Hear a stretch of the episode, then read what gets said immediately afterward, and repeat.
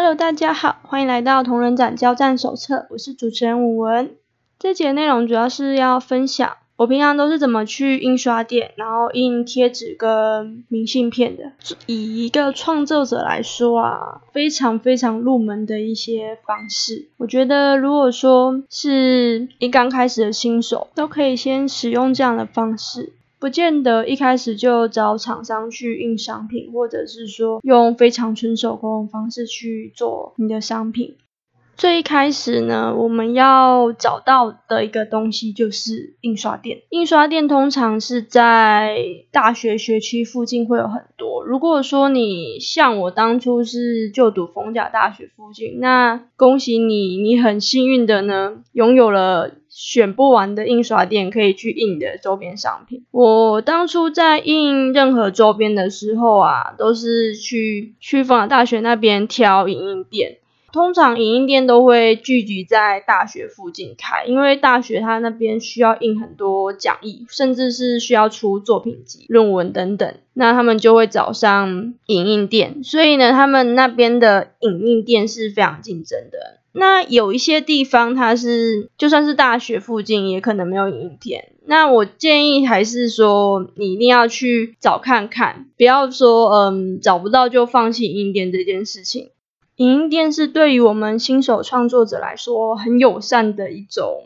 资源，因为我们在创作，我们其实一开始都会需要比较低成本的作品，然后去贩售。那如果不管是说做贴纸包、明信片，其实有一间影音店可以配合是很棒的。不要轻易妥协说哦，没有影音店，那你就直接找厂商，这是我的想法。但有一件事要特别注意。因为影印店啊，它的印出来的成果啊，每一间的色差，或者是说它印出来图片的位置呢，甚至都会有一些不一样。它的印刷的能力啊，不是每一间影印店印出来的东西都可以符合你的预期，以及它有提供的项目啊，也不一定是你要的。像我如果说我需要印贴纸，就不是每一家都有提供印贴纸的服务。不然就是说，有些影印店它的价格非常非常贵，就是你会不知道说为什么你去了那么多家的影印店，就唯独这几间它的它的印刷品质还有它的价格好像比别人啊就是高了不少这样子，那就是要多方比较。我是建议说，如果你有办法有找到那种影印店很集中的区块，在你的县市那边。那就是尽量呢，可以先花一点钱去实验每一家影音店的能力，去尝试每一间影音店它的印刷效果。那我们分几个面向来讲影音店这件事情哈。第一点就是色差，嗯，色差这件事情啊，其实如果你跟影音店店员讲色差，他通常不太甩你，因为影音店的店员会认为说。搞不好是你电脑显色有问题，那印出来的话会有色差是正常。就是每一间影印店它的校色都不太一样，那有一些影印店它的显显色就很饱和，通常会你会发现说你印的商品啊，每在每一批印出来都不太一样，那这些都是正常现象。但我自己在观察跟印啊，你找同一家影印店印出来的，就算颜色不太一样，但是通常品质还是会维持一定。那如果说呢，这间银店它的色差会比较严重，那东昂第一就不考虑，因为它第一点就是它可能没有定期在保养它的机台，那它就会出现说每次印出来的品质很不稳定。但是我们如果说只以色差这件事去讲影印店，我觉得不太公平啊，就是因为每个人他对于颜色的要求都不太一定。那我觉得每间店它是尽可能去还原你作品的颜色。那我们可以分几个面向去看这间影印店它印刷的品质好不好，印刷的效果怎么样。第一点就是说，如果说你印大面积的黑色，如果说是没有在保养它的印刷机台，你印到大面积黑色的图案啊，黑白的图案，你会发现说。你印出来的图可能它会有一些黑点啊，点在一些不该出现的白色位置。那我问店员，他是讲说，因为我是印的是比较大面积的黑色，那在遇到黑色的墨的时候，机器的喷头板就容易出现墨溢出来的情况，或一些黑点跟着印出来，这是正常的现象。那我后来换了别间的印刷店，它就没有这些问题。因为如果说遇到黑色的大面积，然后它就会墨溅的到处都是的话，我觉得。不太 OK，这个是一个你可以测试的方法。因为我那时候印的大面积黑色，说实在，我觉得没有到整个背景都是黑的，就是没有说非常的很黑，但是它就是有溅出来。那大家可以去实验看看，说如果说你会画到那种大面积的黑色，那你那个图印出来的效果，那我们就可以透过这一点去判断说，诶，它的。机器的品质，有些人他会用价格去衡量，说这间影印店的品质如何，这也是一个方式。像我看到冯甲有一间，它的价格在所有的印刷店里面，它的价格是算非常贵，但是呢，它的印刷出来的品质啊，也算是数一数二好。嗯，主要的原因就是因为他们会花很多时间去进行校色，然后在进设备的时候会。选那种品质比较好的设备，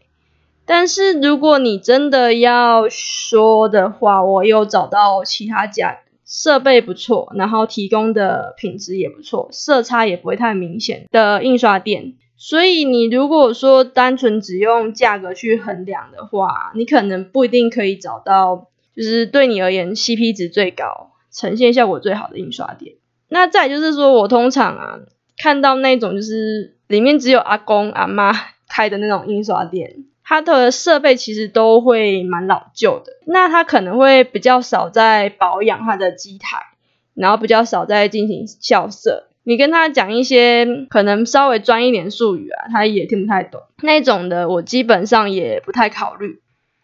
那种的影印店通常价格都比较便宜，但是印出来的成品啊都蛮糟的，就是状况不太好。它可能会有一点那种。白白的在上面，就是你的图原本印出来应该要很完整的在你的纸上，可是不知道为什么你的纸张会有点白白的。就是我觉得那种银店它都会有一样的问题，就是价格便宜，但是东西就是不稳定，所以我就是不考虑。那你可以去碰运气看看，说有没有那那种银店是品质很好，然后设备老旧，可是颜色却可以印的很显眼。但通常那很少啦，就是你如果真的想要 捡便宜的话，可以去找那种银店。但是其实有时候为了品质不会差那么几块，说实在，这个就给大家参考了。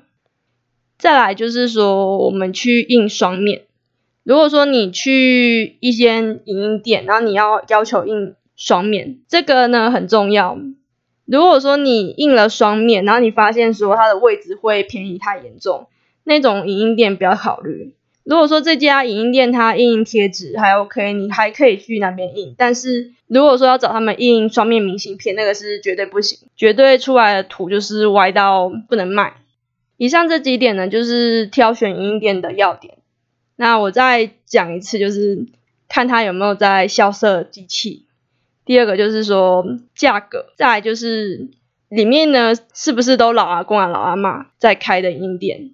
如果说它印大面积的黑色会有芥末的问题，那我们就可以去判断它的印刷品质如何。再来一点就是双面印刷的话，它的双面会不会偏移的很严重？那有时候是我们自己排版可能没有排对，但是有时候是真的印店它本身它没办法去校正那个位置，所以才会印出位置很偏移的双面明信片。所以这个就是大家自己去判断的。如果说你已经找到适合你的印店，那我们就可以开始接下来的下一步骤。好，那我先讲印明信片这件事哈。明信片这个比较简单，通常我会建议说，如果你有如果你有 AI 排版的基础啊，或者是说你会用 PS 排版，你的明信片一开始排版好，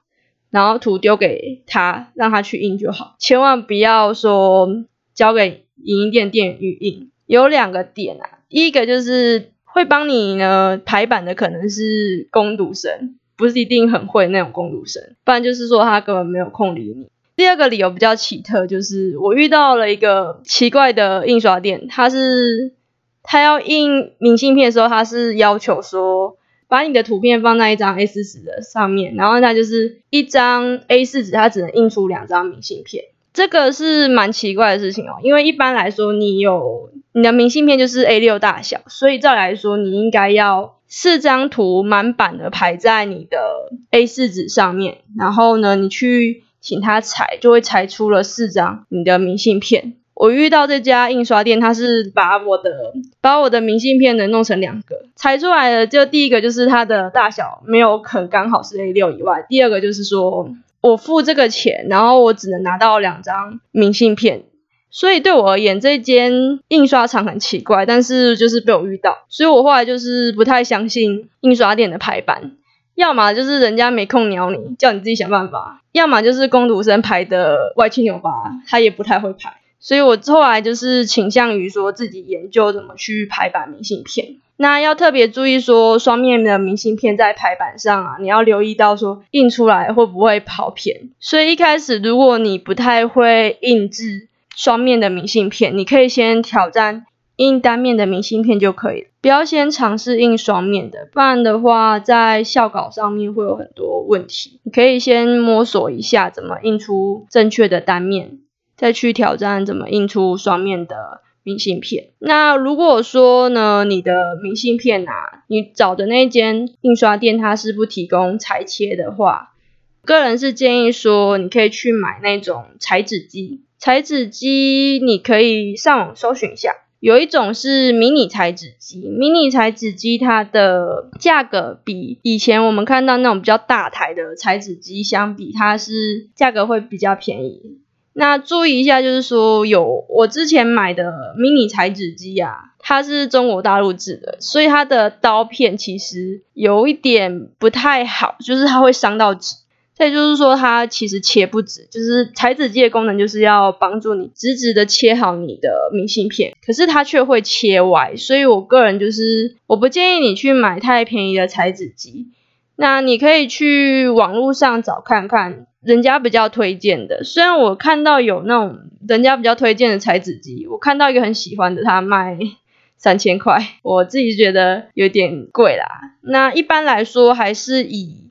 以切割店美工刀，然后加一把大只的尺尺去裁切你的明信片会比较方便。那因为我们在制作商品的过程啊，其实多少都是要加工。所以我是建议说，如果你有说需要常常裁纸啊，常常要做手工加工的话，我建议就是直接去买裁纸机，或者是说买个切割店切一切。接下来呢，你如果完成了你的明信片，那你就可以呢把它装到你的袋子。一开始我的朋友他是说他要自己纯手工去做那个牛皮纸袋，可是其实换算下来啊，你自己纯手工啊去买材料制作牛皮纸袋，跟你直接去找地方买牛皮纸袋那个价钱其实差不多，所以我觉得可以不用额外那么高杠。那像我的话有去买自粘袋，字年代的部分啊，其实你到光南书局那种书局它就会卖。那如果说是店铺用品店，像我之前有一集有提到摆摊用具嘛，他那边的店铺用品店，然后还有网络上啊，其实都会有卖，你可以直接去找适合的尺寸。那我自己呢是会觉得新手一开始可以直接到像光南那种地方，因为它可以现场直接你的字年代到底要买什么，这样子的话是比较好啦，就是有一个实体让你去选。如果说是网络上去买啊。因为它的价格本身，这年代它就是一个一个一个的价格本身比较低，所以有时候会为了抽运费去多买一些五 A 博诶，就看你的那个预算还有你的斟酌，看你有没有那么搞刚，就是网络上去找那种比较划算的，然后买一大堆，这个就是你要去考虑的问题。那买了字年代之后，我们就是可以把你的明信片装进去。那我们要讲一个。额外注意就是说，你在印明信片的时候啊，很多印刷店它其实裁 A6 大小，就是大概裁一下，它可能会多于 A6，然后或者是说它小于 A6，那普遍上是大于 A6，你的明信片会大于 A6，你真的是买刚好装 A6 的字年代，你是放不进去的。为了避免这种惨状啊，最好你是拿你的明信片去现场比对，尺寸选大一点。还有一个就是说，如果说你印明信片，你是不同间影印店呢去印，或者是你今天在某月某日印了明信片，然后第二次去印明信片又是可能过一个礼拜后，你的两份明信片啊大小其实不太一样，搞不好呢，你的原本第一份的明信片它放得进字年代，你一个礼拜后去。印的那个明信片，它就大小刚好店家裁的不太一样，所以呢，你的明信片就放不进你买的字年代。一开始买字年代的话，还是不要抓太刚好，稍微大一点没关系。字年代是一个非常非常好用，而且每个创作其实都会买到的一个东西。那就算不买，我们去厂商那边印制商品的时候，大部分的厂商其实都会帮你装进自粘袋里面。如果说要制作贴纸包的话，我都是建议用自粘袋去装你的贴纸。那我接下来要讲，就是我平常都是怎么印贴纸，然后把它们制作成贴纸包的。首先，我们就是要把把一个你的图案画好嘛，然后之后你就是一个一个排版在 A4 的纸上面。那记得说，你的图案不要靠太旁边。你的图都要内缩两米米吧，看每间的情况，每间的要求不一样，然后有时候你会发现说这间的要求要内缩多少，然后那间的要求要内缩多少，然后搞得你五傻傻的。那主要你就是大概先抓个内缩两到三厘米这样子，然后我们要留意说这家影印店它印的出来的图案啊，会不会让你的边边角角的角色。都被裁掉，这个要留意一下。我之前在印的时候，第一间的印刷店，它印出来的话，角色边边都会被裁切掉。然后有的印刷店是它不会裁切掉，它就是直接把你的图可能有缩放，然后你的角色呢，就是都会在安全的区域，就看每一间的影音店，它怎么去处理你的档案。那因为我们在制作商品都是要长期配合，所以你最好去搞懂这间厂商他平常要交的档案到底是长什么样，然后去配合他，这样子你在印刷商品的时候会效率很多。那如果说你能找到真的就是能跟你配合的来，然后他的提供的项目啊，还有他印出来的成品都满意的店家，那就是恭喜你。其实这个都要多方比对啦，因为像我当初在找印刷店的时候，大概对比了大概十家吧，就是真的时间都下去印去测试，然后才得出说，哎，我觉得这件 OK，我以后就是印这件。不然一开始其实都是呃这件印一下，那件印一下，就是每一次都在比较这样。总之，我们图排版之后呢，你就看是要把它用成 PDF 档还是 JPG 档，然后交给厂商。你可以去那边选择你的贴纸的材质。大部分的影印店它都会展示它的彩贴纸材质，那你可以现场去摸去比较，然后去看说印出来有什么。那基本上贴纸的类型啊，其实差不多就是亮膜贴纸、亮筒贴纸。那几种比较基础的，那我自己找到那间厂商，它有镜筒贴纸。其实每一个名字都大同小异，然后有时候你就听到说，呃，雪铜贴纸，然后亮铜贴纸，然后它可能就是指同一个东西。你在这间印刷店，它可能就是同一个贴纸，可是你到别间印刷店，它就是不同的贴纸。那你就自己去选你要的。那你的贴纸印出来之后呢，你就是回家自己剪。嗯，听到说要自己剪的那种，可能他会觉得说有够麻烦的。可是这个真的是最省钱，然后最有效率的做法。那也有一种方法是说。你自己呢，先把图案都排得很开，然后到时候就是请对方裁成 A6 一张，然后这样子去卖。那这也是一种方式，那就看你觉得说哪个方式比较简单。那我自己一直来都是采用贴纸包的方式，因为这样子我是觉得比较好展示，因为它这样一包一包的蛮明显的，然后你可以弄。一个本子，然后当做贴纸布在展示。假如说是你要用 A6 的方式去呈现你的贴纸的话，那我们通常是使用明信片架，就是我上次有节目有提到一个是沥水架，那个就是把它架起来去贩售。那一样也是我们买家他们要买的时候看你的作品的时候，他必须要自己去翻找，那它那个展示的效果。嗯，我觉得跟明信片一样，就是它都叠一起，所以买家要特别去翻一下。如果说是用贴纸包的形式，它我觉得它可以摆的比较多个，然后要买家要用它也比较好去选，这样子就看每个人他的衡量。场次上我看这两种做法都有人采用，那也没有说谁比较常采用哪个方式，就看大家的衡量。嗯，有的人他用。贴纸包它可以出很多版本，然后里面有很很多张贴纸啊。有的他就是想用 A 六方式呈现，它可以画少少的几只角色，然后价格也比较低一点。那就是看他怎么去呈现跟摆放。那我自己是习惯用贴纸包的形式这样，那也卖的还不错。所以我觉得两者间你就是自己去衡量，说你想用哪个方式去制作、去展示你的商品。通常，如果说是一张 A 六的话，它比较会位在二五到三十块。然后，如果说有切膜的，它因为它的价格它也不能拉太高，所以它可能就是六十到五十块。我看到都有人在卖，那基本上还是以四十到五十最多。如果说你要像我用贴纸包的话，那它就是就是你可以卖价格高一点没关系。价位差不多，我那时候都落在五十到八十左右。大家可以就依照说你的张数还有贴纸包的澎湃程度呢，你可以去选你价位要落在哪边。那如果像是那种 A 六的话，它顶多就是二十五到三十，就那个价格就差不多了。也是有人卖比较高一点，但是就要看你的画技如何。如果对方愿意买单，那当然都蛮 OK。再来就是我把贴纸包整个完成，就是剪好，然后分类好，放进我的自粘袋里面。那我还会再做一个步骤，让我贴纸包卖相更好，就是我会去印衬纸。我这边解释一下衬纸是什么，就是你去那种文具店，它的贴纸包啊，底下都会有纸卡，然后它就去衬托它底下的贴纸。它就不会说是一个贴纸包，它就是整包就是透明的，然后把贴纸放上去，它可能底下都会有一个卡片，然后那个卡片呢就是有那种漂亮亮的颜色跟图案去衬托你的贴纸包，让你的贴纸包看起来卖相更好。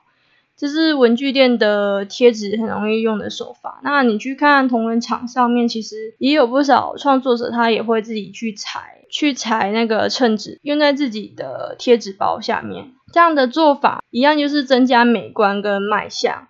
那我都会额外就是花个十块二十块去印我的衬纸，去裁剪。那所以我在印的时候都是会算好我的贴纸要印几张，然后我的衬纸要印几份。这个是比较麻烦的步骤啦。可是我自己是已经习惯用这种方式去制作我的商品，那卖起来的效果也蛮好。我觉得至少比就是单张去卖的效果来得好。就看你的取决。那如果说你有觉得说你需要用到称纸的话，我是很建议你可以买，就是我前面提到的裁纸机，这样的效率是会更好的。那我最后再讲一个，就是半段贴纸。半段贴纸要做啊，通常很多影音店它没有提供。那我找到的那一家银店，它有提供半段贴纸服务，可是它的半贴纸收费蛮高。我讲一下大概是多少，一张 A4 的半段贴纸啊，就要五十元，可是它能印刷的范围只有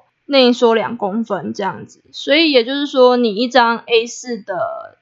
半段贴纸啊，你内缩两公分后，你其实也只有剩下就是做两张半段贴纸的钱。就是你用五十块只能做出两张半段贴纸，然后再去卖，那个效益没有很好。我自己的话是直接用他们那边有提供 A 三的半段贴纸服务，我就是直接内缩两公分，然后请他们去制作，这样子做会省一点。那基本上我觉得半段贴纸你去找印刷店都蛮贵的，所以我在印半段贴纸的几率是比较低。我觉得它成本高的有点心痛，然后还有一点就是说，记得就是如果你找到那种制作半段贴纸的厂商，他通常会教你要求你要交 AI 档给他们，就是档案你要自己先处理好。如果说你没有那种专门就是处理档案的背景知识的话，建议你要么去学一学，要不就是就不要做半段贴纸，因为通常那种就是他比较不会去帮你弄这些档案，因为这个档案都是太麻烦了。通常还是说你自己处理会比较好。如果你真的不会 AI，不会 PS，他就不会理你。那我们通常就是付一笔钱，请他帮你处理档案。那如果说要请他处理档案，第一个就是他做出来的东西不是你要的造型，再就是说他觉得你这样子少量印刷，然后就要他处理那个档案，他觉得不划算，所以他的报价就会变高。那因为每一间它的厂商它要求的不太一样，所以我们也没办法肯定说，如果你请他处理档案，他要多少钱。那通常就是有的会看你音量如果太少，他可能会拒绝。或者是说那个钱会增加，那就变成说有很多不确定因素。那如果说你能找到那个长期配合的厂商，他其实都会在印刷前先帮你检查档案，这样子你可以比较安心一些。那再就是说，因为我找到长期有在配合的印刷店，所以我跟他交换联络方式嘛，然后每次就是有需要印什么东西，答案直接先丢给他，然后等他印完再过去领就可以了。如果说你已经找到适合你的印刷店，或你就可以直接用这种方式，那可以节省下你更多的时间。毕竟我们时间是还蛮宝贵的，就是不要花太多时间在来来回回，就是就东西直接给他，然后请他检查完答案就直接印，这个会比较有效率。那以上就是我们今天分享的内容，就希望说可以为新手的创作者给一些帮助。我自己在刚做同仁厂的摊主的时候，就是只有印贴纸跟明信片，也是因为这样子，我就是对于说怎么制作贴纸、明信片还蛮了解。就我看蛮多人，他就是想要做摊主，他一开始也只想说要印名片、明信片这样，可是他就是跑去找厂商要印一堆名片贴纸。我觉得这种做法是很不 OK 的，因为。就我觉得贴纸这种东西啊，明信片这种东西，就是就是当你去测试说你的图受不受大家的欢迎。如果说你一开始就砸一笔钱在印的贴纸跟明信片这种低成本的东西，那我觉得是蛮浪费的。不然就是我对于明信片贴纸，我都是一开始就是拿去测试市场的回馈。像我知道说我画缠绕画的明信片，它好看，可是市场的回馈没那么好。那如果说我只看我画那个小墙贴纸，嗯，它真的就是戳到大家胃，那我就可以呢，就是印他们的其他周边商品。就这种做法是比较保守，然后我觉得效益会比较好，比你一开始就直接找厂商，然后跟他印了一堆，嗯，你只能卖很低价的贴纸比起来，我觉得那个效益是真的不太好。嗯，我在考量说当餐主的时候，我其实都一定会考虑到成本的问题。就是如果说我今天我要卖很多包贴纸，然后我才能打平我的摊费钱的话，我觉得那个效益不太大。我后面就倾向我直接找厂商，然后印那种比较贵一点的周边，然后直接卖那些周边会比较能打平我的摊费。像贴纸之类的东西，我我觉得它就是一个陪衬。然后去让你测试说你的东西 O 不 OK，市场能不能接受而已。不要说一开始就想说哇我超爱贴纸，或者是说哦我觉得贴纸便宜，我就印一大堆。就是大家都在印贴纸啊，你要想办法做出大家都喜欢贴纸没错。但是我觉得呢，比起说你一次就是印了一堆贴纸，然后他一次可能就卖个三十块、二十块，卖个四十块，然后想办法说哎我薄利多销。然后去拼你的打拼你的摊费，我觉得那个比较没有意义。如果说你的图真的可以，你就直接印比较贵的周边商品，镜子啦、吊饰啊，什么都可以冲你的卖销量，然后打拼你的摊费，那样比较实在。我觉得这个对于每个人的经济条件呢来说，我的我讲的不一定是适合每一个人。那就是我希望我今天提供的这些。嗯，印贴纸的制作方式，然后印明信片制作方式有帮到大家，因为我在一开始是真的花了很多钱在试错，然后去尝试说怎么去印出比较让人家喜欢的贴纸跟明信片。那后来也是就是印了花了很多冤枉钱，然后印了很多品质很烂的贴纸跟明信片之后，至少我现在已经变成一个嗯贴纸高手、明信片高手了。我要怎么印都没问题，那我自己会去控制那个成本跟比例。这样是还蛮不错的。就是贴纸其实它的成本是很低，然后它的销量呢也算好，我是觉得对于一般的新手来说是真的还蛮不错的一个入门做法。那明信片的话比较不一定，因为在这个年代啊，就是可以吸引到大家去买的商品很多，那你只能说你的东西特别吸引人。不然，在这个已经不缺酷东西的年代里啊，你要卖明信片是不够好卖，大家会觉得它太普通，然后太没有用。可是以前的话，是明信片真的是很受欢迎、很热销的一个商品。现在也都是集中是大在卖明信片比较热销，那我们这种新手，他可能就不一定。这集比较沉闷一点吧，因为它这集主要的内容都有一点在讲我平常怎么去印刷商品的部分，然后还有怎么挑印点。那我是觉得说，可能这集没有那么有趣啦，没有像是之前评论每个商品的特色，然后去吐槽它有趣。但是我觉得这个可以帮到一些想要入门的小伙伴。那也希望说大家接下来呢，等到大概我觉得十二月应该会有开始有活动开始办。那就希望说大家可以呢，在那之前呢，先准备好自己的作品，或者是提升自己的画技，接下来就可以去尝试摆摊。然后其他的创作者也可以恢复到以前摆摊的日常生活，然后快快乐乐的出很多商品。那我看到蛮多创作者，他其实都有在网络上啊，继续生很多的商品。可能也是因为疫情期间呐，就是很多东西都是改在家里嘛，你也不能出去。然后加上说，很多厂商他又觉得说，怕创作者是不来跟他们下单，所以他们就是努力的开团，尽量的就是让自己公司的商品可以就是稳定继续出货。我看上蛮多创作者就在参加线上展的，那也蛮多厂商有继续图用制作商品的服务，希望说我们呢一旦。解封了，然后有回到床次的话，我们就可以继续卖卖卖卖卖，然后大家也可以就是快快乐乐的买一些小乐色回家。接下来就是进入杂谈的主题。噔噔噔噔噔噔噔噔噔噔噔。好，这次先讲第一件事，就是我这次有延后更新。那之前都是大概会在每个礼拜二的早上，我就会按排程更新了。那后来是因为说，我觉得好像就是我在录节目的这段期间啊，然后剪那个音频这段期间，其实有压缩到我画画的时间，就我变得说比较没有机会画到我的商品图，然后也比较没有机会就是。画爽图啊，那也是有一个原因有关，就是我有在经营我的虾皮卖场。那我的卖场基本上除了卖一些我自己平常画的东西啊，还有我平常。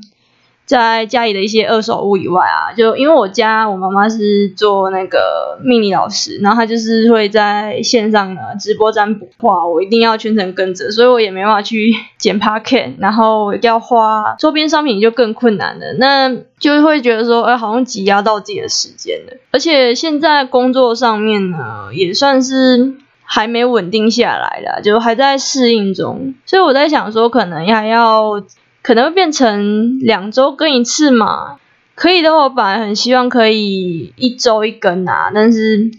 我觉得可能要一点时间去协调，因为毕竟我认为说画画还是我比较想要做的事情，所以就是目前就是先协调两周更一次，目前的考虑是这样。我可能会把更新时间挪到礼拜三早上的时候播出吧。因为我在看后台数据的时候，好像都是礼拜三早上比较有人在看，那想要不然就挪到礼拜三早上播出好了，这样应该也是可以这样，就尽量会想要固定同个时段就是更新，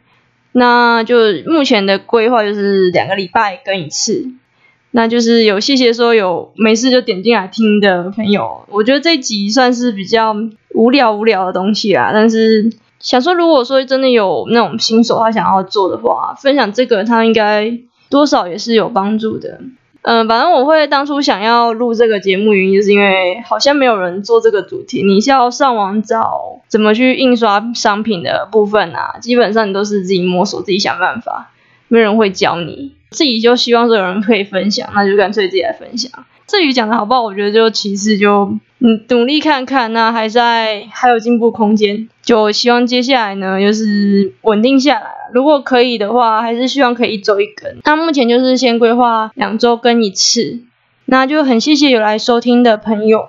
我会继续录这个节目，有一部分是因为我朋友的鼓励，那他也觉得说我一直有在突破我的舒适圈，那希望我可以坚持下去。那我自己是蛮高兴有有人在支持我的。那至于说能不能稳定录下去，我觉得这是一个问题啊，因为我觉得很多事情想做，但是我没办法说全部都顾得很好。就还有很多人生规划还在想，还在做，所以就是慢慢来，就有做就是给自己当做经验这样子。那也谢谢一路听下来的朋友，就我会慢慢的更新，那就谢谢大家啦。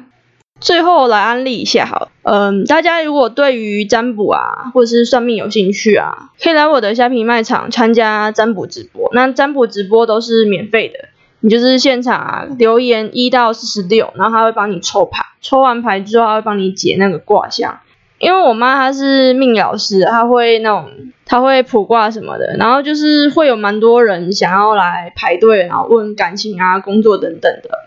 如果你是那种对占卜啊特别有兴趣的型啊，你可以来关注我的虾皮卖场，虾皮卖场就叫文 X 二的梦园地。那他就是会有不定期的占卜直播，那通常直播是要我有空，就我妈也有空，然后我们才会去进行直播。所以通常就是你加关注，然后有收到那个直播通知，就可以来免费占卜。那我们基本上就是这样，直播的过程都是免费的。那如果你要那种排八字啊、命理咨询的，那就是消费满六百。我们就会免费的命理咨询，六百元呢可以算一个人。如果说你要看感情啊，问两个人的，那那种情况就是你要消费满一千二，以此类推。通常就是你可以直接汇款过来，你直接帮你算，然后也可以呢，就是你下单满六百块，然后我们就帮你免费算。就这两两种形式，你有兴趣的话，就是你都可以来虾皮卖场。那我这次会把我卖场的链接呢放在说明栏那边，有兴趣的话可以去搜寻一下。那就是希望说你有空呢，可以来我的卖场逛逛，因为我卖场就是一个大杂烩，什么都卖。呃，不管是漫画啦，还是我做商品，漫画都是别人送的啦，也不是就是别人寄卖的。然后还有那种，嗯，锅碗瓢盆啊，全部都在我在卖。然后还有一些就是开运商品也都有在卖，所以你有兴趣可以来逛一下。我这些家里的商品就是都好好的，可能就是需要一个管道给需要的人啊。那就欢迎大家无聊呢，可以来关注我的虾皮的卖场，然后三不时来玩一下免费占卜。如果真的有兴趣呢，也可以呢来消费满六百，然后我们就是免费的命盘解析，大概是这样子。那就谢谢你听到这里了。好，那我们下一次见。下一次我可能不是聊跟同厂有关的，我本来想下一集聊厂商，但是。我最近特别想聊跟生活有关的东西，那也是会让我剪的比较快一点啊。这集我想聊一下这届毕业生到底找到工作了没？这个蛮禁忌的话题。蛮多人他其实都是念设计系出身，但是后来可能都不是找跟设计有关的工作，所以我还蛮想聊一下自己的一些想法跟看法。那因为我没有在圈内，我就是。毕业之后我没有做跟设计类有关的工作，那我就是以我自己的角度去看这件事情。就如果说有兴趣的话，也希望你们听听下一集喽。那下次见喽，拜拜。